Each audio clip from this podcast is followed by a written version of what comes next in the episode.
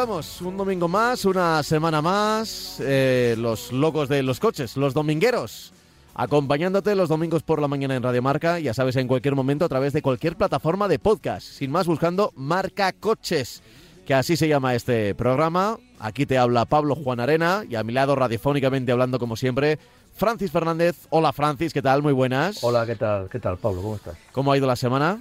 Bien, tranquilo, muy tranquilo. Aquí en Madrid, muy tranquilo. Ya hemos acabado, que teníamos obras en casa y ya nos hemos acabado. Ah, es verdad, Dios, es verdad, bueno. tenías obras. Y, y muy bien, muy bien, muy bien. Porque al final es, no sabes, sabes cuándo empiezas, pero no sabes cuándo acabas. Sí, y sobre Así todo cuando, cuando el resultado va a la mitad, que ves todo, Sí, sí. todo mm, polvo Patas arriba. esparcido, patas arriba, bolsas, el suelo. Dices, de verdad, igual he metido la pata, me he equivocado, no me he equivocado con las obras y generalmente las reformas queda- quedan muy bien, quedan muy bien al final. Es como, Sí, es sí. como, ya que estamos hablando de movilidad y del coche, cuando hay obras en una calle, ¿no? Y dices, fíjate, ¿no? Eh, bueno, Sí. aquí en Madrid, por ejemplo, y yo creo que los que no sean de Madrid también lo sabrán, durante mucho tiempo se criticaron las obras de soterramiento de la M30, porque Sí, duraron sí. muchísimos años, porque era una obra faraónica, igual con sobrecostes, vete a saber si había otras movidas, ahí yo no entro, pero eh, una vez que acabaron las obras Sí, y la gente pudo disfrutar de los puentes, excepto cuando llueve un poquito, sí, sí, sí, que Eh, se mojan.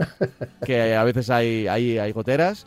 Eh, la verdad es que es, es una obra. En las grandes ciudades al final no, no se pueden quedar quietas, ¿no? Siempre tienen que estar.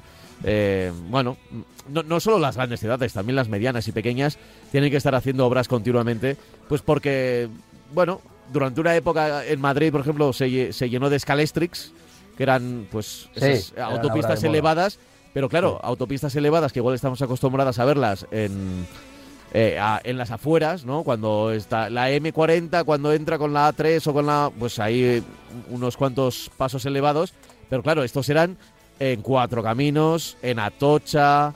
eh, hasta hace nada quedaba el de... Bueno, queda todavía el de Puente de Vallecas, que es el último Sí, eh, paso elevado que queda, pero dicen que es muy difícil... eh, ahora que hay elecciones, por cierto... eh, están hablando de eso, ¿no? De, de la posibilidad están de, de buscar una solución porque es verdad que casi se convierte en una frontera natural, ¿no? Entre, entre en este caso, el, el Vallecas Sí. y, y- y- y al lado, de lo que está al lado del puente de Vallecas, que hace tiempo eran unas fábricas, pero que poco a poco con el paso del tiempo pues ya está habitado, y ahí casi hay una frontera por culpa de por culpa de la M30 elevada y, y demás. Bueno, ya veremos, ya veremos. Pero sí, las obras al final son necesarias. Hay que, hay que evolucionar, no nos vamos a quedar. Hay que quietos. evolucionar, sí. Eso es. Y sobre todo, y ya que hablamos de obras, ya podían ponerse a ver si cuando acaben las elecciones y ya si es que alguna vez los políticos están tranquilos, deciden eh, tener presupuesto, destinar un presupuesto, en vez de llevárselo, pues a todas las carreteras, todas las autovías que necesitan urgentemente una capa de asfalto como el comer.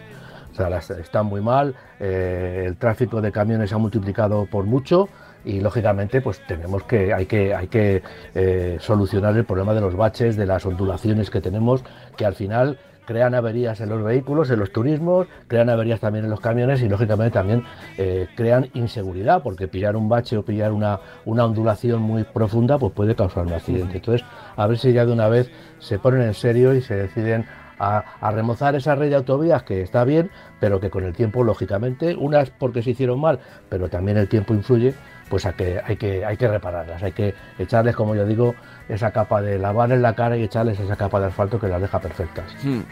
Bueno, ya nos hemos puesto casi casi al día. Ahora lo que toca es hablar del coche nuestro de cada día. Yo lo que voy a hacer es darte un correo electrónico para que tú también participes en el programa en marcacoches@radiomarca.com. marcacoches@radiomarca.com. Si buscas, si nos buscas en podcast, por ejemplo, en la descripción del podcast siempre aparece esta dirección de correo electrónico y ahí nos puedes escribir en cualquier momento para deciros lo que os ha gustado del programa, lo que no os ha gustado, lo que cambiaríais, si tenéis alguna duda de compra, si os ha pasado algo en postventa. Bueno, tenemos dudas de, de, todo tipo, también de movilidad, muchas dudas sobre la electricidad que viene o no viene o no acaba de aterrizar del todo, las dudas que tenemos sobre los planes gubernamentales. Pero, eh, dicho esto, vamos a empezar, Francis, por el Salón de Shanghái. Hace pocas semanas hablábamos de la importancia de las marcas chinas Mm, eh, y que vienen desde Oriente, China, de, Corea ya las conocemos más, ¿no? Porque llevan muchos años instaladas entre nosotros, como por ejemplo Kia o Hyundai y otras cuantas. Pero de China es verdad que era novedoso y por tanto el Salón de Shanghái, que es uno de los salones históricos, eh, pues evidentemente yo creo que en, los últimos años y por la eh, proliferación de, estas marcas chinas, sobre todo unidas a, a, lo eléctrico y a los precios más baratos, pues eh, Francis va a tener mucha más importancia este salón como no lo quiero comparar con otros pero al final estaba Frankfurt que era el de el de los alemanes eh, París el del resto de Europa sobre todo los franceses Detroit el de los americanos y claro ahora si el mercado potente también está en Oriente pues Shanghái también cobrará fuerza Shanghái se se, se, alterna con, con el salón de Pekín ha acabado ha cerrado sus puertas justo el miércoles 27 el jueves 27, perdón, que me, como el día. Y, bueno, pues digamos que lo, que se saca del, Salón de Shanghái es que el crecimiento de la industria eh, china es eh, muy importante. Eh, tan importante como que está dejando en evidencia la industria europea. ya hay muchas, todas las marcas generalistas tienen un grave problema con las marcas que están viniendo de, que, están viniendo y que van a llegar de China. La capacidad de innovación, la capacidad de, ofrecer gamas amplias de vehículos, pues es muy importante en, China. Eh, hablábamos del otro día de una fábrica como, como BIT, que aparte tiene muchas más cosas, pero tiene 600.000 empleados. Esos son, estamos hablando de unas cifras que se nos escapan a, si hablamos con la, con la mentalidad eh, europea. ¿no? Eh, entonces, bueno, yo creo que, la industria europea ha tenido unas, digamos, unas ha tomado decisiones muy cortoplacistas, ha querido ir de aquí a allí eh, a los próximos dos o tres años y los chinos no han hecho eso. Los, chinos, una de sus virtudes es la paciencia y me parece que la paciencia nos está dando muchos mejores resultados que a los europeos que somos un poco más nerviosos en ese, en ese eh, estilo. ¿no? Eh, yo lo que sí digo es que las marcas europeas pues se lo tienen que mirar con el coche eléctrico, evidentemente, los, los, chinos nos van a fundir como vengan en masa, ya están viniendo. Y, bueno, eh, a las marcas europeas, a los grupos importantes europeos, lo que les está quedando un poco es eh, quejarse y decir que les pongan aranceles. Tienen razón en el sentido de que yo voy a, yo voy a exportar un coche a China, de los pocos que se exportan desde Europa, porque hay que tener en cuenta que muchos de los coches europeos que se venden en China se están, eh, se están fabricando allí. Las marcas perdieron el culo en irse allí para fabricar barato, para, para tener mayores eh, dividendos a la hora de, fabricar allí muy barato y, vender en Europa. Y bueno, ahora se encuentran con que no, no pueden exportar a China porque tienen unos aranceles. En esto quiero decir que hay una diferencia importante. Eh, no se puede vender a un país que nos pone aranceles y luego que ellos vengan a nuestro país, a Europa, a nuestro continente gratis tienen creo que un 10% de aranceles, mientras que las marcas europeas están en el 15, en el 20% dependiendo. ¿no? Entonces, bueno, eh, a lo que voy que las marcas europeas se han dormido en los laureles, han subido además, están subiendo además los precios y, el otro día hablábamos de, de Samsung, perdón, de, de, Tesla, que ha bajado los precios tres veces, pues eh, ese es el camino eh, y el camino que los chinos están tomando y van a tomar, con lo cual los europeos pues como he dicho antes, se van a quedar un poco en offside porque eh, van a tener coches pequeños, coches accesibles, muy caros, el coche que, se compra todo el mundo muy caro, y los chinos lo van a traer mucho más, mucho más baratos.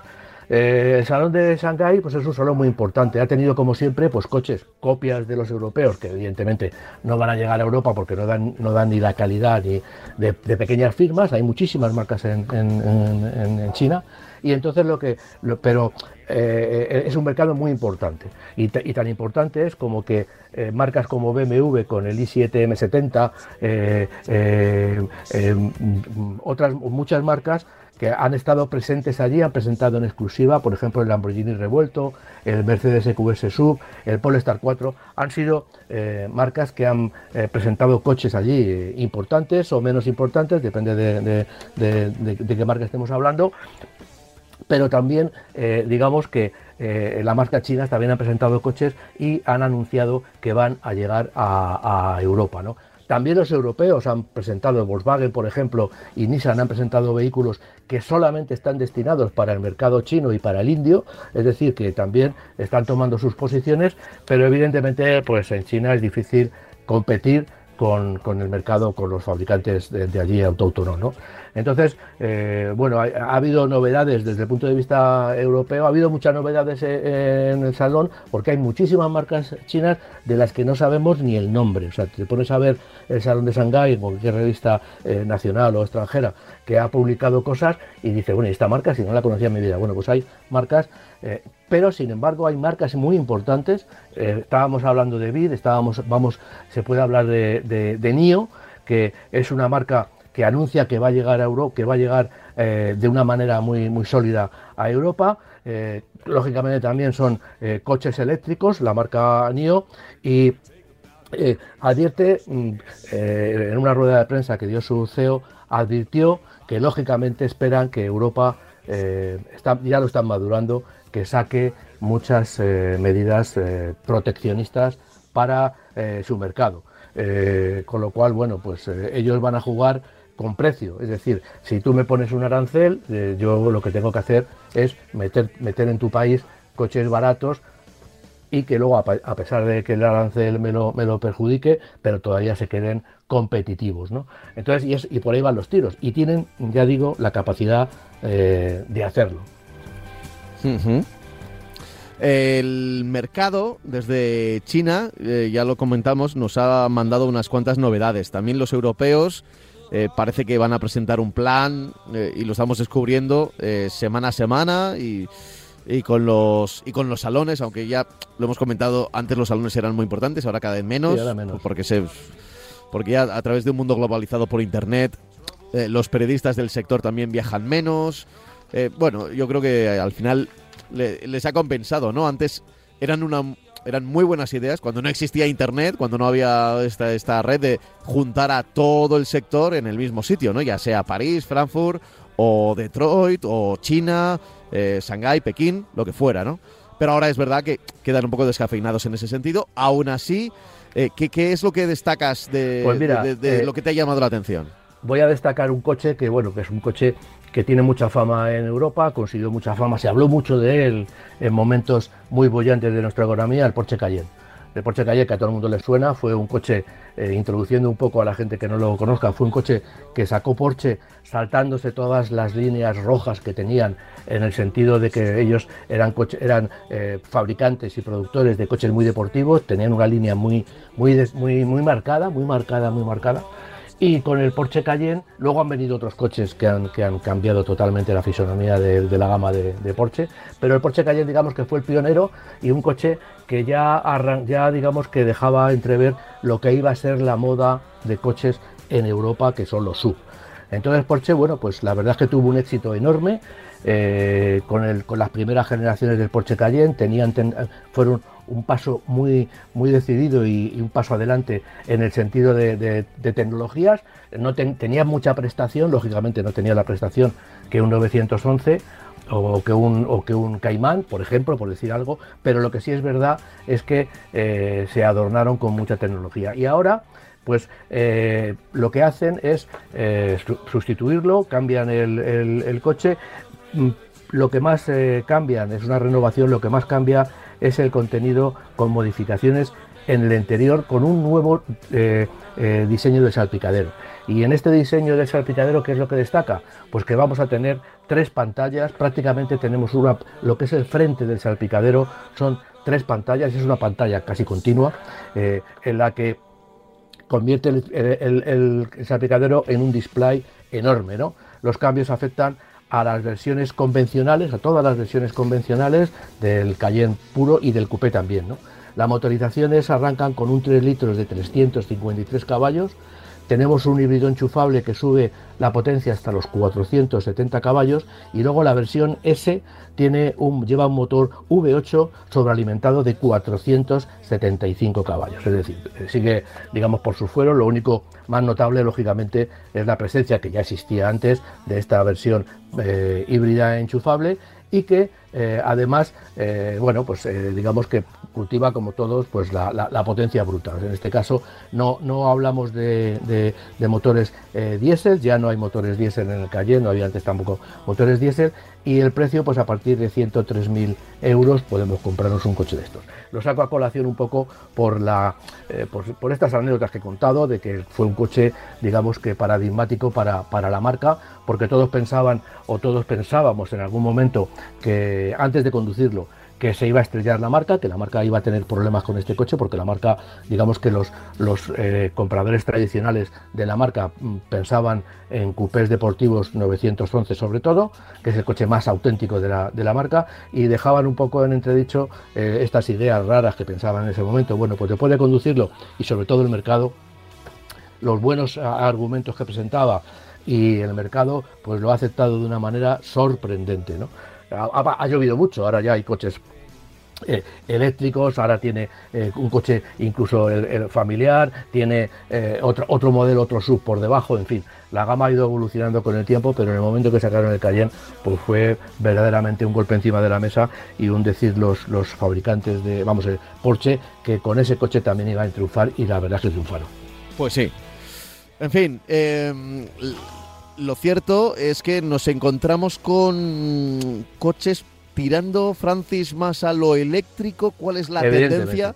Eh, esto, esto, si fuera un salón de moda, también veríamos las tendencias, ¿no? Que dicen, bueno, ah. la, temporada que viene, primavera, verano, no la de este año, tendrá colores de este tipo. ¿Cómo van a ser los coches? Hay, que decir que, el salón de Shanghái ha sido un, un salón completamente conectado. Hay excepciones, pero los fabricantes eh, chinos han apostado por la, y los europeos también han apostado por la electrificación. Eh, quiero recordar que leí un artículo en el que hablaban de que el 37% de los coches que se venden en China, que son muchos millones, eh, son ya eléctricos. Y hay, hay, condiciones climáticas como era antes Pekín que en, la que no se podía vivir. O sea, era una nube de, de gasolina, de gasolina vaporizada, no se podía respirar y eso lógicamente no han cambiado porque ya no es así, ya no está Pekín y lógico Pekín en, ese estado y lo que sí es verdad es que ha sido también gracias gracias a medidas proteccionistas en el sentido de que ha limitado mucho tráfico, la venta, han bajado los niveles de contaminación,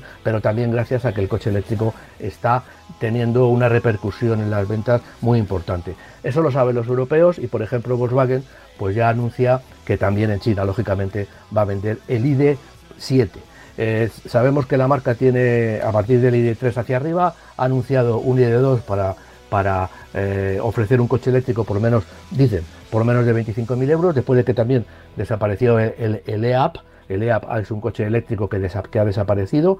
Mm, seguramente el, el, ID2 va a estar un poquito por encima, va a ser aproximadamente un polo, pero bueno, pero aquí está el ID7, que es un coche de 496, es decir, es el coche de momento tope de la gama. ¿no? Es un cinco puertas que se adelanta eh, y, también se adelanta una versión familiar. Hay que tener en cuenta que el Passat, que sería un coche similar eh, en el mercado, en, la categoría, pues ha eliminado la versión tres volúmenes y ha dejado solamente la familiar. Bueno, pues cuando llegue la versión familiar del ID7 supongo que también desaparecerá.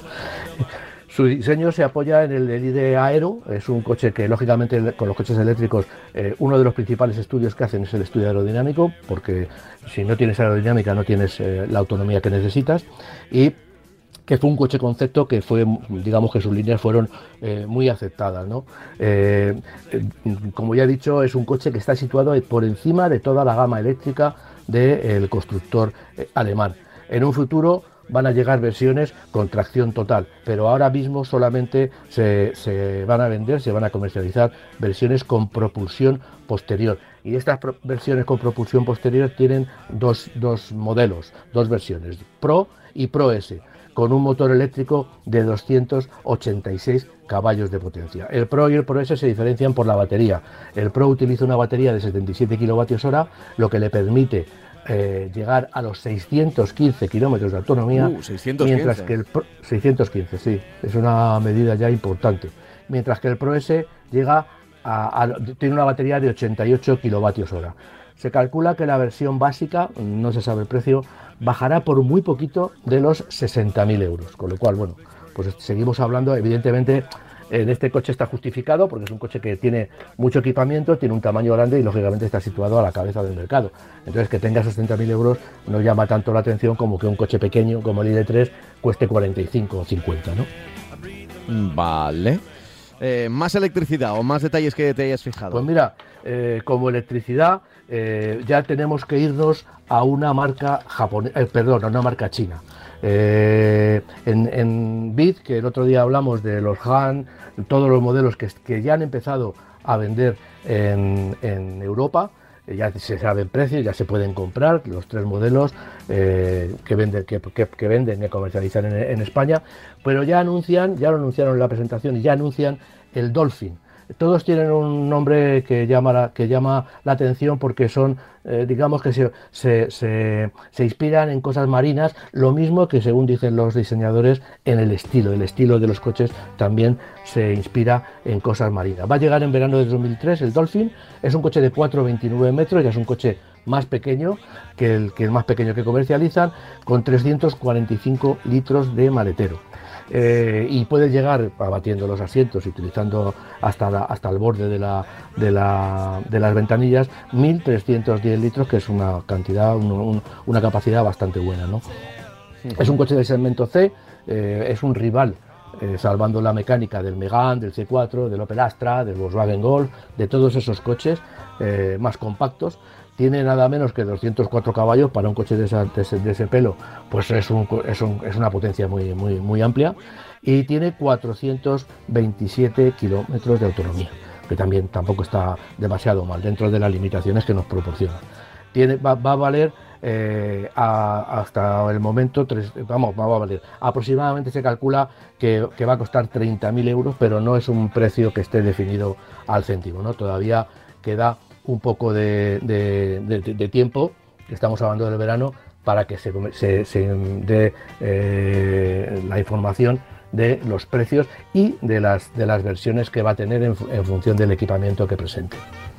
Luego, dentro de, también de la marca BID, que ya digo que es una marca que ya instaurada en Europa y que eh, está, digamos, destinada, es la punta de lanza más importante de los fabricantes chinos hasta que venga hasta que venga NIO, que también es otra marca muy importante en, China, pero es una el, el, BID, la marca BID, es una muestra mm, a tener, muy a tener en cuenta de lo que nos puede llegar en un futuro a través del mercado chino. ¿no? Está también el SIL, que es una berlina de 4,8 eh, metros, es una berlina ya con mucho empaque, con 402 litros de maletero. Es un rival, para que el oyente se haga una idea, del ID7 del que hemos hablado, del Tesla, del Ionix, del Hyundai Ioniq 6, es un coche de esa, categoría. Va a tener eh, dos motorizaciones y propulsión, dos motores, propulsión trasera y dos, niveles de potencia con 313 eh, caballos o un 4x4 con 530 caballos. Eh, anuncian eh, para el pequeño 570 kilómetros de autonomía y para el 4x4 que lógicamente a través mediante la potencia y por el, el sistema de tracción consume un poco más pues tiene una autonomía más baja de 520 kilómetros son coches, ya digo, que, van a estar en el mercado eh, europeo muy pronto y que desde luego si tienen la, calidad, que no, que no dudo que la tengan, de los bits que ya están vendiendo y de las características de, y, los precios, pues yo creo que, van, a, van a ser coches eh, muy a tener en cuenta cuando queramos un coche eléctrico. Sobre todo yo destacaría el Dolphin porque es un coche que estéticamente está muy conseguido y además eh, va a significar una bajada de precios con relación a todos estos coches que, he citado, a las versiones eléctricas eléctricas puras de estos coches que he citado antes, que, ninguno baja de los 30.000 de los 30.000 euros. Vale, vale, sí, la verdad es que eh, cuando nos adentramos en el territorio eléctrico, como te he preguntado antes, es evidente que también estamos en un territorio de, mayor precio y también, y también em, esta semana le he estado dando vueltas a algo que me comentaste la semana pasada eso de cuál es el coche más barato que podemos encontrar. Que desde hace muchos años siempre se había mantenido el precio bastante fijo, que estaba pues casi casi, a ver, no voy a decir eh, menos de 10.000 euros, porque eso nos iríamos hace 10 años igual, o 6 años, con, las versiones más bajas de, los coches más, más pequeñitos, ¿no? Eh, que igual eh, había algún anuncio de, pues igual con motores de 60 caballos de 9.000 euros, cosas así pero eh, se habían, yo creo, instalado entre los 12.000, los 13.000, 14.000, 15.000 euros como los coches más baratos que podíamos conseguir. Y eso sí que hemos visto, que ese precio de coche más barato eh, sí que está subiendo. Y, a ver, pensándolo esta semana, digo, no me extraña, pero si venimos anunciándolo en el programa, que con el tema de los impuestos, con el tema de, las políticas anticontaminación, eh, las multas incluso que se tienen que pagar, como se suele decir, no lo va a pagar la, marca. Al final lo paga el consumidor de una o, de otra manera y de algo que hace mucho tiempo que no se tocaba, o por lo menos que no iba subiendo ni con el IPC, sí que es verdad que hemos notado que, que sí, los coches eléctricos ahora están en... A ver, puedes empezar coche eléctrico 30.000, ¿vale? Para ponerlos ahí, aunque hay algunos modelos algo más baratos, pero no mucho más. Y un coche normal ya tienes que pensar casi en más cerca de 20.000 que de 15.000, ¿no? Eh, un, coche, un coche utilitario normal, cuatro plazas, tampoco los más pequeños, pero ya eh, el típico Clio, el típico Ibiza, ya te lo te, tienes que pensar en gastar eso, ¿no? Sobre todo, sobre todo uno de los uno de los, de los detalles que hay que tener en cuenta es que cada vez los coches pequeños, aunque mantienen un equipamiento bastante digno por obligación, porque les obligan a, la Unión Europea ha definido unos mínimos en los coches, sobre todo a nivel, vamos, sobre todo, eh, fundamentalmente a nivel de seguridad, que lógicamente pues les obliga a los fabricantes a poner esas cosas y no hay y no te y si el coche es pequeño pues te jorobas y, le subes el precio.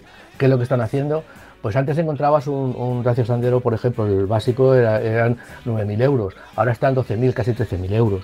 Es decir eh, bueno y estoy hablando del, del Dacia Sandero básico que si bien tiene unos elementos de seguridad eh, obligatorios pues una gama una, una gama bastante amplia de elementos de seguridad pero lo que sí es verdad es que vienen, eh, bajo mi punto de vista, submotorizados. Antes, con un coche pequeño te podías permitir el lujo de hacer viajes, pero ahora, con un coche pequeño, con todo lo que pesan, porque llevan mucho equipamiento, como he dicho, pues y con 60 caballos, pues puedes ir a muy pocos sitios. Entonces, lo que yo destacaría es que estos coches pequeños, aparte de subir el precio, han perdido polivalencia, han perdido versatilidad. Entonces, bueno, pues, pues eh, los más baratos, pues estamos hablando de coches pequeñitos, Kia Picanto, Fiat Panda, estamos hablando del, Hyundai i10, bueno, que es igual que el Picanto, estamos hablando del Skoda Fabia, pero ¿de qué Skoda Fabia estamos hablando? Si, si, y, estamos hablando de Skoda Fabia que cuesta ya 18.000 euros y tiene motores muy pequeños, demasiado pequeños, ¿no? Entonces, eh, los coches eh, en general, sobre todo la gama baja, ha subido muchísimo el precio y lógicamente, y, y, el segmento C, que eran los que yo decía antes, el, el Megan, el, C4, pues al subir también la gama se han hecho bastante inaccesibles, ¿no? Entonces, eh, lo que por encima del mercado, pues bueno, los, coches grandes, pues siempre han tenido un precio alto y bueno, la gente pues que se busque la vida para comprarlos. Pero lógicamente los coches pequeños, este tipo de categoría, la categoría más baja de coches ciudadanos, el segmento de los de lo que antes eran los 4 metros, que ahora están en 426, 427, y son coches que bueno, que para las familias, pues es lo mínimo imprescindible a todos los niveles, porque también es verdad que un coche del segmento C, pues un, un, un Megane o un C4 o un eh, Seat León, lo que, lo que tiene es que también te da más seguridad porque al ser un poco más grande, pues tiene más estructuras deformables, en fin, eh, los resultados de, impacto son mucho mejores que los que podemos encontrar en un coche de segmento pequeño porque son más pequeños, porque lógicamente tienen, aunque tenga el sistema de seguridad, pero las estructuras deformables son más pequeñas, más cortas y el golpe enseguida nos llega a los ocupantes. En fin, eh, el mercado está subiendo y, yo creo que vamos a ver en este año y si no a principios del año que viene una verdadera revolución porque ya están hablando, volvemos al tema del principio del programa, que las marcas están muy preocupadas porque los chinos llegan con, coches con calidad, con coches, eh, es cierto que son eléctricos, que ya eh, digamos que, se sitúan un punto por encima, pero los coches llegan con, calidad y llegan con mucha cantidad con mucha variedad de, vehículos y los precios pues son bastante, van a ser, son y van a ser bastante, bastante competitivos. Por lo tanto, parece un contrasentido mientras eh, los chinos llegan y con precios competitivos y Tesla, como decíamos antes, está bajando los precios, resulta que los europeos en Europa estamos eh, subiendo, eh, subiendo los precios. ¿cómo, se va, ¿Cómo se va a comer esto? O sea, ¿cómo se va a comer el tema? Eh, es difícil, ya digo, y los europeos pues tienen que ponerse las pilas porque primero van a tener que sacar coches eléctricos rápidamente mucho más baratos de lo que son, eh, pensando en el mercado chino, y también van a tener que sacar o bajar los precios de estos coches que han subido, digamos, por el efecto de la oferta y la demanda. Había oferta eh, había demanda de coches, pero no había oferta porque los chips no existían, porque había defecto de, había escasez de piezas, por, el COVID en, China que no les, no les proveía de todas las piezas que necesitaban y ahora y, lo que hicieron fue ha sido subir el precio para ganar más por unidad. Y ahora se encuentran con una mm, tesitura que los van a tener que bajar pero como dijimos el otro día si bajas los precios vas a tener un montón de clientes insatisfechos todos los que hayan comprado el coche un poco antes de que bajen entonces, bueno, yo creo que están en una encrucijada bastante complicada los europeos, que se han metido un poco, no iba a decir por codicia, pero sí pensando que, bueno, como no hay, eh, si un tío me espera un año, pues le voy a subir un poquito el precio. Y al final, pues se están dando cuenta de que por la puerta de atrás se le están metiendo otros fabricantes y otros países que les van a hacer mucho daño. Ya. Sobre todo, sobre todo, estoy pensando en las marcas generalistas, las marcas de premium, pues van a tener, los coches de dinero van a tener menos problemas, aunque también están subiendo muchísimo los precios, pero hay gente para pagarlo. Pero las marcas, las marcas generalistas que viven de vender mucha cantidad y ganar poco, pues van a tener problemas. Es así, eh, estamos viviendo, no, no es una crisis que haya, llegado, que haya llegado de golpe, pero desde luego es una inflación mundial y se está notando, ¿eh? por componentes, por, por el coleteo del COVID, por, por lo que sea. Eh, o por el sistema capitalista en el que vivimos. Pero es así, es así y hay que tenerlo en cuenta porque dentro de poco los 30.000 euros de un coche eléctrico igual no nos van a aparecer tanto en comparación con, con que los coches de gasolina van subiendo. Claro. Mira, por ejemplo, el otro día hablábamos de BIT. BIT fabrica sus semiconductores. Es decir, ha montado una fábrica de semiconductores. Entonces, hemos estado viendo que Europa, ay, no hay semiconductores, pero bueno, ¿cómo, cómo habéis cometido el error de, depender de un solo proveedor que está en el otro lado del mundo. Es decir, es que hay cosas ahí de libro, son cosas de libro. Es decir, bueno, eh, eh, un, señor no puede depender, un negocio no puede depender de un solo proveedor, tiene que tener varios proveedores. Porque no solamente hay escasez de materiales como ha pasado, pero es que pueden tener una huelga o pueden tener cualquier cosa, o una quiebra, y te dejan vendido. Y en el caso de los semiconductores, pues como, como las fábricas son muy caras, como, como cuesta muchísimos miles de millones montar una fábrica de semiconductores, pues ha dejado de ir y ya, bueno, que, me lo fabriquen los chinos o en Taiwán, que son más baratos. Vale, y ahora estamos pagando todo eso, que es una falta de eh, previsión, pero una falta de previsión que busca, como tú dices, pues ganar lo máximo posible en el menor número de, en el menor tiempo posible. Y bueno, y eso es lo que estamos, ya digo, lo que estamos viviendo en el tema del automóvil, que no sé cómo va a solucionarse, porque ya digo que los temas están complicados, porque ahora mismo supongo que las ventas van a salir también ligeramente buenas, porque estamos comparando con meses muy malos, con, años muy malos, diría yo, pero lo que sí es verdad es que eh, eh, la gente ya está llegando al máximo de, energía, de, esfuerzo para comprar un vehículo y un vehículo pequeño, un vehículo mínimo. Entonces, bueno, pues se ve mucho BMW, se ve mucho Mercedes, pero las ventas de coches eh, accesibles pues está cada vez peor. Ya. En fin. Oye, ¿te parece que leamos un correo electrónico? Venga, Eh, venga. ¿Vale? Que, de que- algún oyente nos ha enviado a marcacoches Sí. arroba radiomarca.com. Marcacoches arroba radiomarca.com. Mira, nos dice Oscar, eh, desde Madrid. Buenas y enhorabuena por el programa. Quiero renovar mi vehículo y esto es un mar de dudas. Dice, Mm. con un presupuesto de 20.000 euros. Ya nos anuncia. Pues fíjate, justo de lo que estábamos hablando, está casi Sí. casi en el límite Sí, de sí. lo que puede ser lo más barato, ¿no? Dice, el uso sería para diario 30.000 kilómetros. eh, ah, no, no, no, per- perdóname. Pero es que ha puesto 30k y entonces he leído 30.000 y luego kilómetros. No, no, entiendo que serán eh, 30 kilómetros por carretera, ¿vale? Uso Vale. diario de 30 kilómetros al día por carretera, salidas de pesca. eh, por lo tanto, capacidad, o sea que busca capacidad para, para los- todos los aparejos de la pesca, que sea sencillo. Estoy pensando en un Duster, pero no sé qué tipo de, de motor, ya que quiero algo que me pueda ayudar también a entrar en la zona centro de Madrid. Un saludo.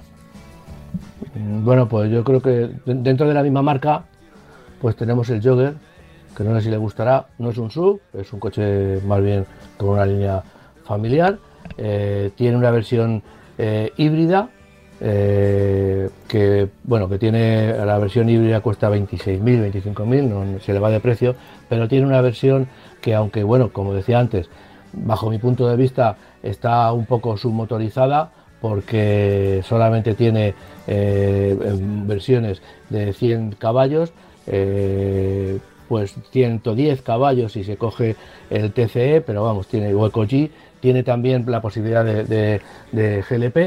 Entonces, bueno, pues es un- digo que está submotorizado porque eh, 110 caballos para un coche de 456, pues y con la capacidad que tiene de carga, porque puede tener hasta 7 plazas, fíjate, pues yo creo que está submotorizado. Pero lógicamente estamos hablando de 19.550 euros, que es, eh, digamos, muy cerca de, lo que él quiere. Y el coche, bueno, pues no es, el, no es un sub como el Duster, pero es un coche que le va a dar un buen resultado en el sentido ese y, lógicamente la, la relación calidad-precio es muy buena porque yo le- le estoy ofreciendo, le estoy ofreciendo, le estoy recomendando, le estoy hablando del coche más grande que, se puede comprar porque por ejemplo eh, vamos a ir a una marca eh, totalmente generalista como puede ser eh, Citroën, eh, vamos a ver en un, el Citroën C3 que bueno, es un coche que, para él yo creo que no le va a valer mucho, arranca en 14.000, eh, 18, arranca en 14.840 el, el más pequeño con 83 eh, caballos, que casi es mm, andará menos que el, que si vamos descargados, anda menos que, que el Jogger, ¿no? Entonces, eh, y el C4 ya, que sería un coche, bueno, pues, pues eh, mm, normal, en el segmento este que hemos estado hablando, del segmento C, un coche de 436, pues el más bajo con 100 caballos llega a, que cuesta 21.435 euros. Le he puesto el ejemplo del C4 por hablar de un coche de ese segmento, habría que verlo, pero no creo que haya ningún coche que baje de los 20, hombre, no sé si con, si con alguna oferta puntual o le, van a, le va a rebajar a menos de 20.000 euros un coche del segmento C en, en este momento. Que yo conozca, no conozco ninguno, porque fíjate, el, el- sin, sin hablar del coche eléctrico, el C4, el 130 caballos, eh, cuesta ya 27.985 euros, o sea que ya es un precio bastante, bastante alto. Vale, yo, yo por mirar algo, ¿Sí? eh, estaba mirando, sí, en, en Dacia, eh, porque él ha hablado del, del Duster, ¿no? Y nosotros le hemos hablado Sí, de, el del, del Jogger, principalmente, entiendo que por la motorización, ¿no? De, No, por el tamaño. Porque si dice que necesita, que necesita capacidad, pues el Jogger es un coche con, con- con- con mucha capacidad. Si lo coges para cinco plazas, tienes una capacidad atrás de maletero como en un coche familiar. Sí, sí, sí, sí, es verdad. Y, y además que está disponible en híbrido, cosa que el Duster no. Es decir, Sí, lo porque que él pasa decía... que el híbrido ya. le sí, pero, los 20 ya, pero él, ah, creo que se va un poquito más caro. Claro, no, claro, no- sé si tanto, ¿eh? No sé si tanto. Ya. No sé si tanto. El, el híbrido me, me refiero a GLP, no híbrido de electricidad. Ah, perdón, perdón. Sí, Eso sí, es, sí, sí, sí. No se le va. No, no, no. Lo tiene, lo tiene a un precio parecido, lo que juegas con el, el equipamiento y que da 100 caballos nada más en vez de 110. Pero sí, tienes razón, tienes razón. Sí, lo digo porque él ha apuntado lo de entrar en la zona centro de Madrid y es verdad que con la electricidad presente es muy difícil encontrar algo por 20.000, pero sí que puede encontrar algo Sí. en el, en Sí, el con- Jogger. con- en con, el, con GLP, pues tiene un coche que, le- sí. que se va a ahorrar dinero. Pierde un poquito de maletero, pero vamos, pero, pero es, es eh, digamos que se puede, se puede asumir, vamos. Porque el Duster GLP, yo creo que. No, no lo sé, ¿eh? puede que sí también. Voy, mira, voy a mirar a ver qué tienen ahora- Espera, ahora te- mismo te- en catálogo. No, te, lo- te lo digo ahora mismo, te lo digo ahora mismo. No. El Dacia Duster, el Dacia Duster, eh, No, porque tengo aquí el, GLP, el pero modelo EcoG. estamos hablando, TC. estamos, sí, 19.590 con el mismo motor de 101 caballos que el, que el, el Duster Expression eh, 4x2, 19.590 caballos. Y luego tiene un Expression TCE eh, que no es GLP con 130 caballos Ah, por verdad, sí, sí, sí. 19.890. Eh, entonces aparece, me aparece de GLP, ¿eh? en, en varios modelos, quiero decir. TCE no, da- eh, eh, varias a ver, versiones. Duster tiene todas las versiones, todos los coches tienen posibilidad de montar eh, GLP. Sí, y ahí con estaría motor- así, Expression y el Essential, aunque el Essential es un Sí. poquito justito, pero con también tiene la de 100 opción caballos, GLP. Con el motor de 100 caballos, siempre todos los, los, los coches de Dacia pueden montar eh, GLP. Que, que no tenga miedo al GLP, que es una tecnología. No, una no, tecnología no, no, que va, que va, que va.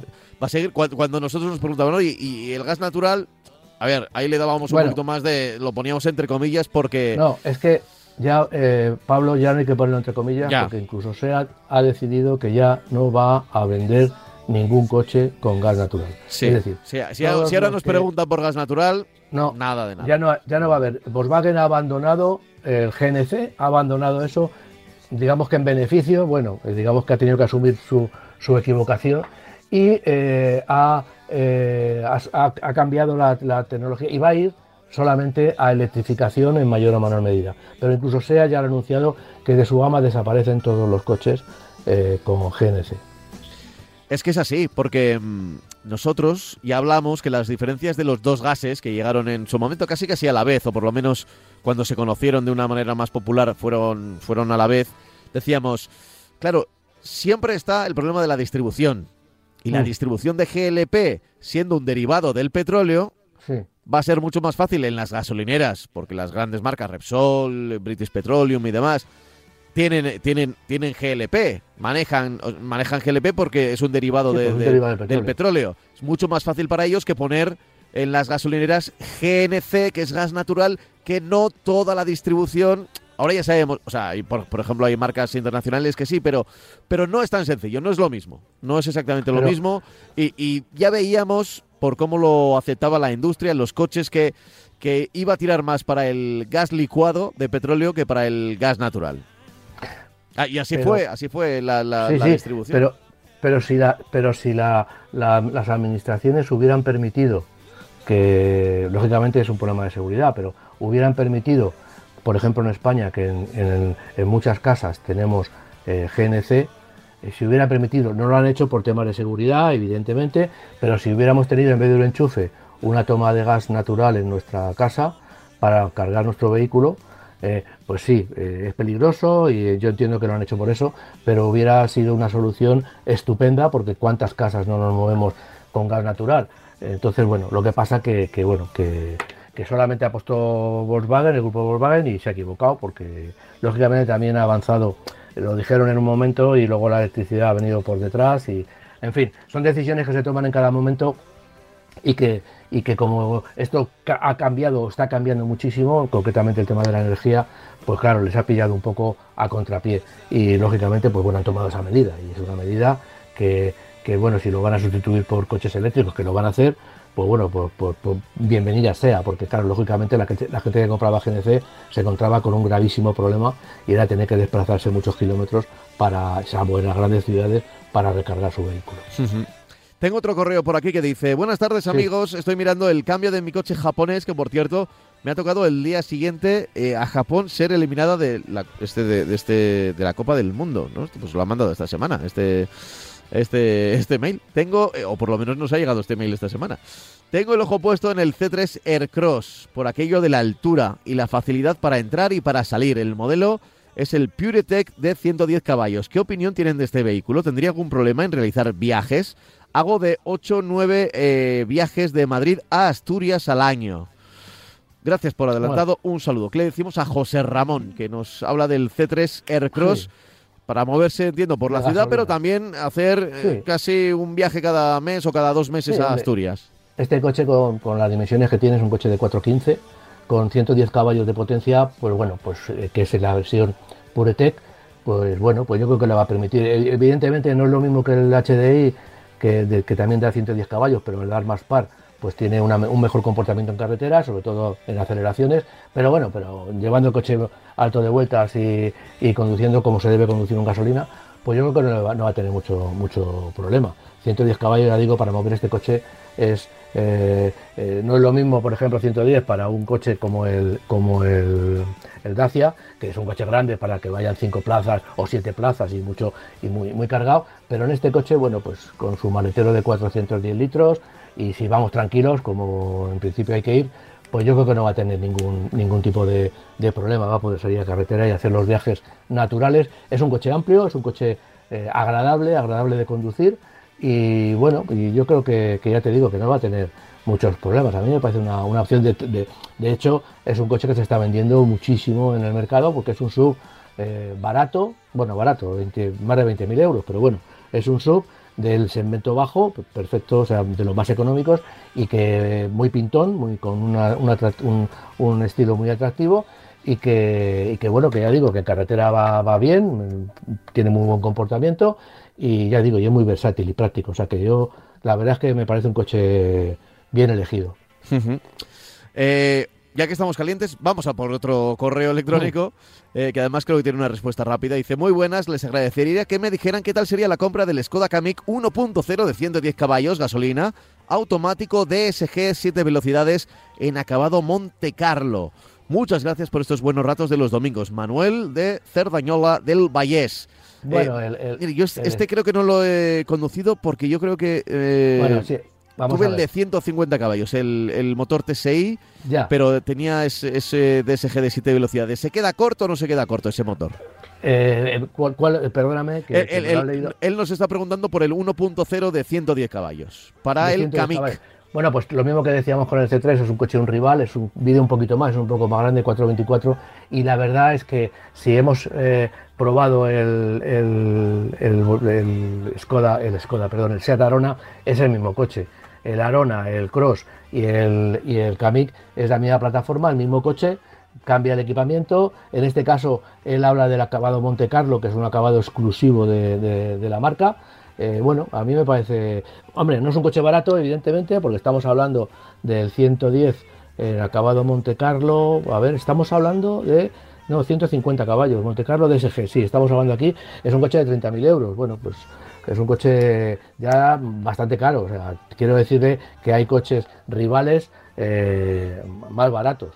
Skoda ya no es una marca de, tirar, de, ahorrarse mucho dinero, pero el coche es muy agradable. Yo creo que, Skoda eh, es una marca muy a tener en cuenta y que haciendo un inciso, puedo decir, el otro día hemos hablado de, las marcas, de que, Volkswagen eh, prioriza Skoda. Skoda en los próximos tiempos va a sacar siete modelos nuevos, va a cambiar el Karoq, va a cambiar el, monovolumen, el sub eh, grande, va a cambiarlo y, el ENIAC, perdón, el ENIAC, el, a ver, espérate que ahora, ahora mismo me he hecho un lío. A ver, espera un segundo. Va a cambiar, va, a tener una gama de, coches completa, eh, muy completa, siete modelos eh, nuevos, el, ENIAC, sí, lo, diría, lo, decía bien, que va a tener eh, una gama completa con coches eléctricos, con coches híbridos, con coches de todo tipo, y, da un poco de envidia porque mientras que anuncian unos planes de desarrollo a futuro enorme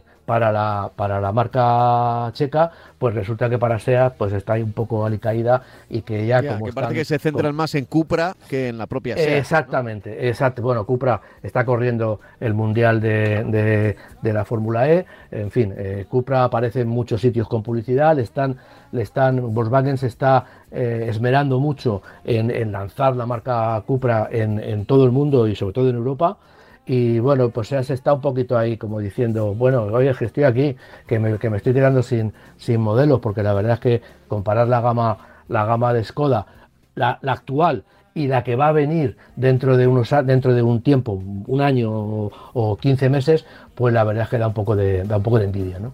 Pero bueno, son las decisiones de los fabricantes y, lógicamente, pues eh, si Volkswagen es dueña de SEA, pues SEA tendrá que adaptarse a todas estas decisiones, ¿no?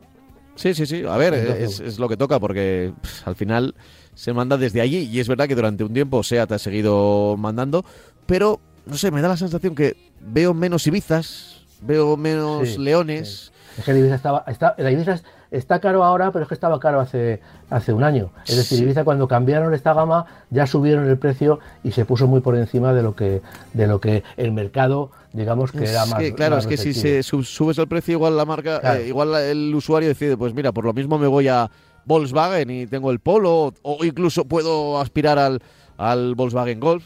Igual es demasiado caro, pero, pero igual en, otro, en otra marca, sí, sí. Eh, por ejemplo, te digo, 1, 2, 3, 4, 5. Pues mira, SEAT tiene el Arona, el Ateca, el, el Ibiza, el León y el Tarraco. Y Skoda tiene nueve modelos que, van que se van a ampliar.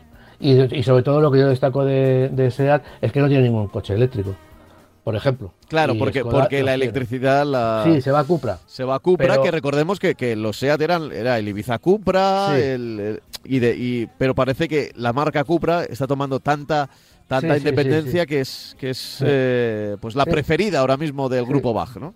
Cuando se lanzó, pues se hablaba de que podía comerse a SEAT y yo creo que cada vez estamos viendo que lo está consiguiendo, que va a ser así.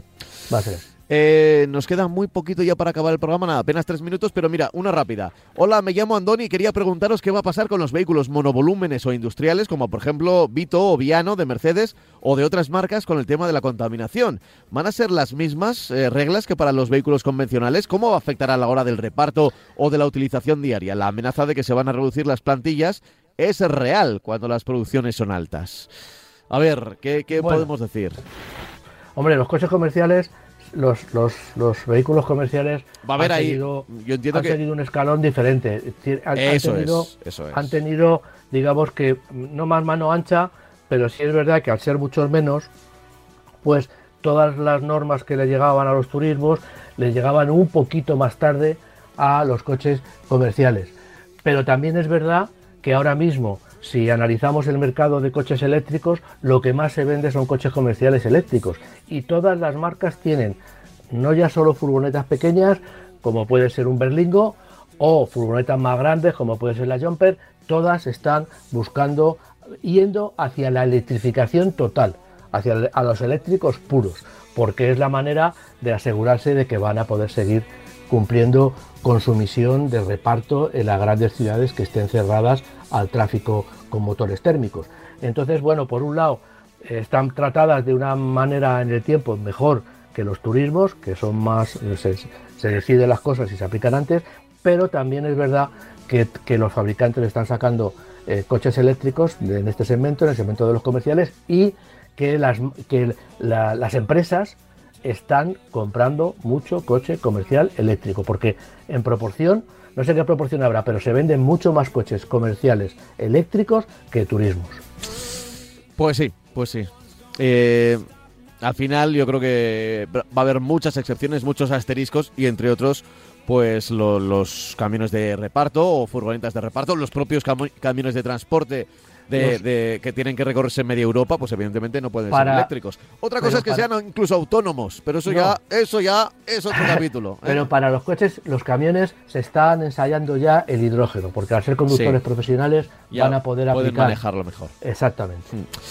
Bueno, pues lo tenemos que dejar aquí. Voy a recordar que, bueno, hemos hecho unas cuanta, una ronda larga de preguntas al final, que podéis enviarnos la vuestra al correo electrónico a marcacoches@radiomarca.com marcacoches arroba radiomarca.com, lo enviáis y nosotros aquí le vamos respondiendo las que podamos. Hay muchas más de las que llegan, de las que podemos dar salida en antena, pero bueno, seguro que si insistís y si nos ponéis urgente y si nos hacéis la pelota también un poco, eh, tendréis más opciones de que eh, podamos leer el correo. No, en serio, eh, leemos las que nos parecen más relevantes y más interesantes para los oyentes. Eh, porque suelen ser a veces problemas, problemas comunes o interesantes, ¿no? Dicho lo cual, dicho lo cual, Francis, hasta aquí hemos llegado. Si queréis seguir a Francis, arroba minfofrancis, arroba minfofrancis en redes sociales, en Instagram, en Twitter, eh, sobre la actualidad del mundo del coche. Y el próximo, bueno, el próximo domingo, ya, ya te voy diciendo que estaré de resaca el próximo domingo, porque el sábado es la final de la Copa del Rey. Ah, amigo. Y tendré ahí, bueno, Ya. Algo haremos, algo haremos, ¿eh? algo haremos. No hablaremos de fútbol probablemente. hablaremos del coche nuestro de cada día, como siempre. Francis, un placer, como gracias. siempre. Hasta la semana que viene. Chao, luego. chao. Un placer.